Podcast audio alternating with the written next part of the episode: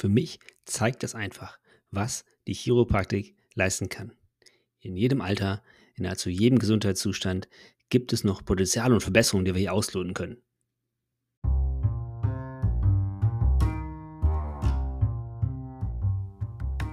Hallo und vielen Dank, dass du dich entschieden hast, deine wertvolle Zeit mit diesem Podcast zu verbringen. Mein Name ist Timo Kaschel und der Podcast Die beste Entscheidung soll dir Informationen und Inspirationen liefern, damit du deine besten Entscheidungen treffen kannst.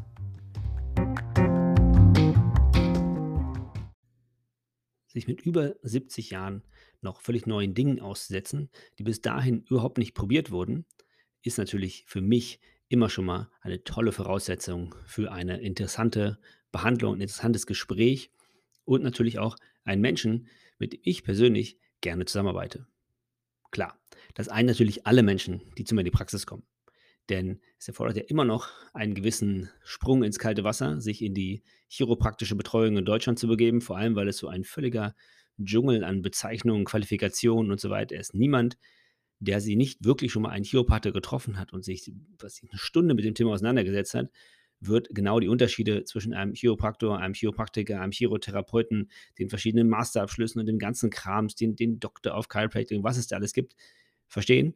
Deshalb, wie gesagt, ich bin immer froh und stolz, wenn Menschen es schaffen, in meine Praxis zu kommen und diesen Weg wählen, was für ihre Gesundheit zu tun.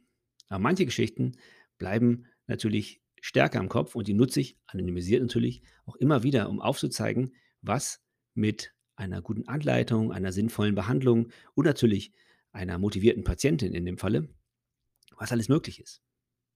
In dem Fall kam eine Dame zu mir, sie war 73 Jahre alt und hat durchaus ein schweres Leben in der DDR, hatte einen sehr anstrengenden und emotional und körperlich anstrengenden Beruf, Krankenschwester, hatte ihr Leben lang mit emotionalen Problemen zu kämpfen, auch mit Depressionen und so weiter. Und zu allem Überfluss hatte sie auch zwei Wirbelsäulen-OPs. Also eine Versteifung von, ich glaube, es waren drei Wirbel über dem Kreuzbein, also im untersten Lendenwirbelbereich, über dem Becken und noch eine Versteifung im Übergang von der Brust zur Halswirbelsäule. Sechster, siebter und erster Brustwirbel. Also sechster, siebter Halswirbel, erster Brustwirbel. Die Sachen waren mechanisch versteift. Was bedeutet das? Das heißt, man hat in beiden Fällen vom Rücken her einen Einschnitt gemacht, die ganze Muskulatur, alles von den Wirbeln abgetrennt und dann mehrere Zentimeter lange Schrauben in die Wirbelkörper gebohrt durch die Pedicles, eine bestimmte Struktur, wurden da durchgebohrt in den Wirbel, dann mit Platten und Schrauben das Ganze verbunden, sodass sich dort nichts mehr bewegt. Diese OP ist archaisch, oftmals nicht sehr sinnvoll und auch die Folgen davon sind meistens nicht, dass diese Patienten wieder fröhlicher und freudiger und selbstbewusster in die Bewegung einsteigen, sondern häufig sehr, sehr verunsichert sind. Denn die Annahme, dass der Grund für die Schmerzen eine Instabilität, also ein Hin- und Herrutschen der Wirbel sei, sodass die Nerven bedrückt werden und dass die Bandscheiben kaputt gehen und so weiter, ist eine schwer zu verifizierende Idee. Das heißt, es gibt keine wirklich sinnvolle Maßnahme heutzutage diagnostisch, um diese Annahme zu stärken. Am Ende wird also häufig, besonders bei der Dame, also die wurde vor Jahrzehnten dort operiert, relativ auf Verdacht operiert. Nichts anderes half, also stellen wir uns mal vor, die Wirbel seien zu beweglich und wir müssen sie zusammenschrauben, damit es besser wird. Das macht schon aus mechanischer Sicht, aus meiner Perspektive wenig Sinn. Aber es wird trotzdem auch gerne gemacht. Die Diskussion über Wirbelsäulenversteifung führen wir an einem anderen Zeitpunkt.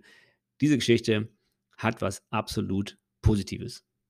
Sonst würde ich es vielleicht auch nicht erzählen. Doch, sonst würde ich auch erzählen. Es gibt natürlich auch Geschichten oder gerade die Patienten, wo es auch mal nicht so gut läuft, bei denen lernt man eine ganze Menge. Aber diese Dame kam, wie gesagt, zu mir, hatte einen Anfall von über einer Stunde und wollte einfach nochmal als so letzten Versuch fragen, ob ich vielleicht irgendwie helfen kann. Das war so die Idee. Und wie bei jedem Patienten sagte ich, klar, wir gucken mal. Haben sie untersucht. Die Frau hat eine unheimlich starke Kyphose, das heißt, was wir als äh, Buckel bezeichnen. Das war sehr auffällig bei ihr. Ihre Beweglichkeit war eingeschränkt, so auf jeden Fall in der Wirbelsäule. Hüften bewegten sich gut, Schultern waren okay.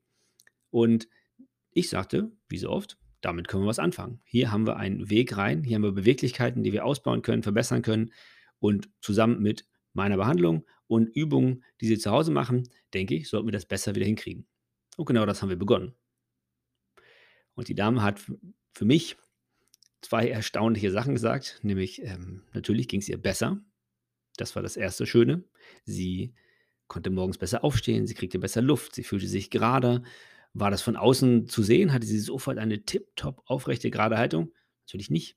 Seit Jahrzehnten hat sie Probleme mit der Wirbelsäule. Seit Jahrzehnten versucht sie irgendwie die Belastung zu umgehen. Wurde ihr auch gesagt, sie solle sich nicht so belasten mit diesen Spannungen im Rücken und diesen Schrauben und das sei alles doch ganz schwierig und sie solle bitte vorsichtig sein, damit sie noch die Chance hat, ein bisschen durchzuhalten. Zum Glück hat sie das so nicht ganz geglaubt, sondern hat sich immer bewegt, hat auch immer 'n paar Übungen gemacht, aber sie wusste nicht so recht welche. Das konnten wir auf jeden Fall ändern.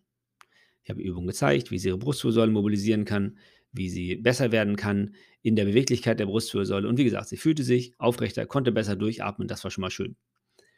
Bei so dem 4. oder 5. Besuch sagte sie dann, dass sie sich trotzdem 'n bisschen Sorgen mache. Und ich fragte: „W warum? Ist irgendwas Neues passiert? Haben Sie andere Schmerzen?“ Nein, aber sie bekäme eine Geschädigtenrente und da sie ja jetzt plötzlich so beweglich sei, fühle sie sich gar nicht mehr so eingeschränkt und vielleicht müsse sie an ihrem beschädigten Status ja was ändern. Das fand ich eine sehr niedliche Idee und ich habe sie darin bestärkt, dass das vollkommen in Ordnung ist. Es ihr Gefühl, eine bessere Lebensqualität zu haben, besser durchatmen zu können und so weiter, lässt sich wahrscheinlich objektiv, ähm, relativ schwer messen und ich habe sie darin ermutigt, bitte so weiterzumachen wie bisher und sich darüber keine Sorgen zu machen. Das Beste aber kam, nachdem sie mal 'ne längere Zeit nicht da war. Ich glaube, 3 oder 4 Monate hatten wir so abgesprochen, weil sie wirklich ganz streng und konsequent ihre Übungen machte. Ganz hervorragend. Sie hat sie mir auch gezeigt immer wieder, das machte sie wirklich in der richtigen Form. Also, sie hatte auch 'n besseres Körpergefühl entwickelt. Fand ich alles 'ne ganz hervorragende Entwicklung und sie auch. Dann erzählte sie mir, dass sie jetzt das letzte Mal zwischen dem letzten Termin und dem jetzigen Termin hatte sie ein besonderes Erlebnis. Sie ist nämlich zum 1. Mal in ihr Leben in ein Flugzeug gestiegen. Das alleine mit 75 zu dem Zeitpunkt ist natürlich schon 'ne tolle Sache, denn der Spruch: „When was the last time you did something for the first time?“ ist natürlich so so 'ne ganz wichtige, äh, Erkenntnis im Leben. Also, wann hat man zum letzten Mal was zum 1. Mal gemacht? Denn viele Leute fahren einen sehr, sehr hohen Sicherheitsgrad in ihrem Leben und das halte ich persönlich immer für 'n bisschen merkwürdig und absurd. Die Dame hat sich gedacht: „Mensch, ich fühle mich so viel besser. Ich fühle mich so viel, ähm, kräftiger und stabiler. Vielleicht sollte ich einfach mal loslegen.“ Also ist sie ins Flugzeug gestiegen und nach Mallorca geflogen, aber nicht um Party zu machen, sondern um wandern zu gehen. Also, für einen Wanderurlaub auf Mallorca ist sie in den Flieger gestiegen mit 75 zum 1. Mal, nachdem sie jahrzehntelang sich solche Sachen entsagt hatte, weil ihre Wirbelsäule ja so angeschlagen war und sie ja bitte vorsichtig sein solle, die nicht so stark zu belasten. Ich habe da schon öfter drüber gesprochen. Dieser Hinweis, die Gelenke lieber nicht zu belasten, damit sie vielleicht besser funktionieren in Zukunft, ist ein völlig irrsinniger Hinweis. Das Einzige, was hilft, ist, die Gelenke nicht weniger zu belasten, sondern besser zu belasten, geschickter zu belasten, besser vorzubereiten, besser nachzubereiten, die Belastung kontrollieren, sehr genau wählen, 'ne gute Mischung aus verkürzender Anspannung, verlängernder Einspannung, Dehnung, Kräftigung, Mobilisierung. Es gibt so viele Dinge zu tun. Und natürlich hat sie noch ihre Der Wirbelsäule. Natürlich hat sie noch ihre Kyphose. Und sie hat auch eine Körperhaltung, die man nicht von außen, ohne ihre Geschichte zu kennen, als wahnsinnig toll oder effizient bezeichnen würde. Aber all das macht nichts, denn sie hat gemerkt, dass wenn sie sich engagiert, wenn sie die richtigen Übungen macht, wenn sie auch ab und zu mal zur Behandlung kommen, wir die Dinge lösen, an die man selber eben nicht rankommt, ist einfach so, dann hat sie eine sehr, sehr viel gesteigerte Lebensqualität.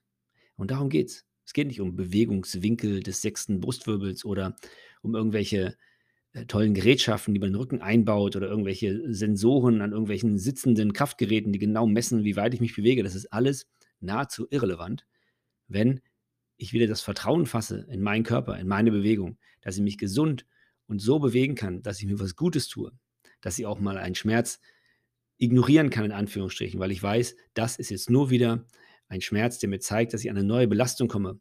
Wenn ich das gut vorbereitet habe, gut nachbereite, merke ich auch, dass das schnell wieder weggeht, dass das kein Problem darstellt.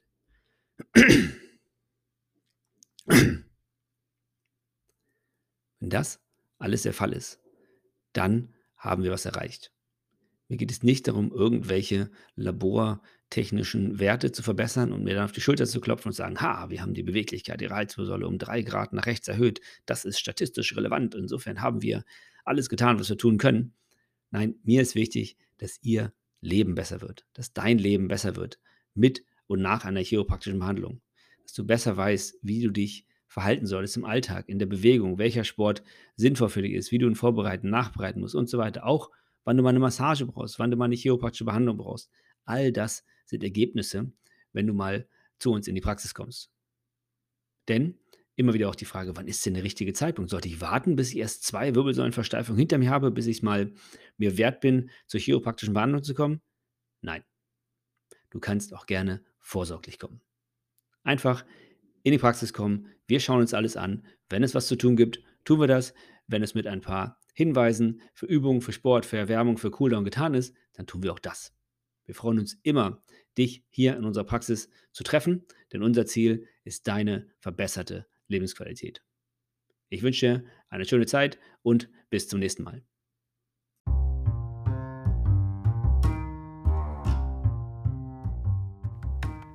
Vielen Dank, dass du dir die Zeit genommen hast, meinem Podcast zuzuhören. Würde mich sehr, sehr freuen, dass wenn es dir gefallen hat, was du gehört hast, du es anderen weiterempfiehlst. Ich wünsche dir einen schönen Tag, bleib gesund und wir hören uns.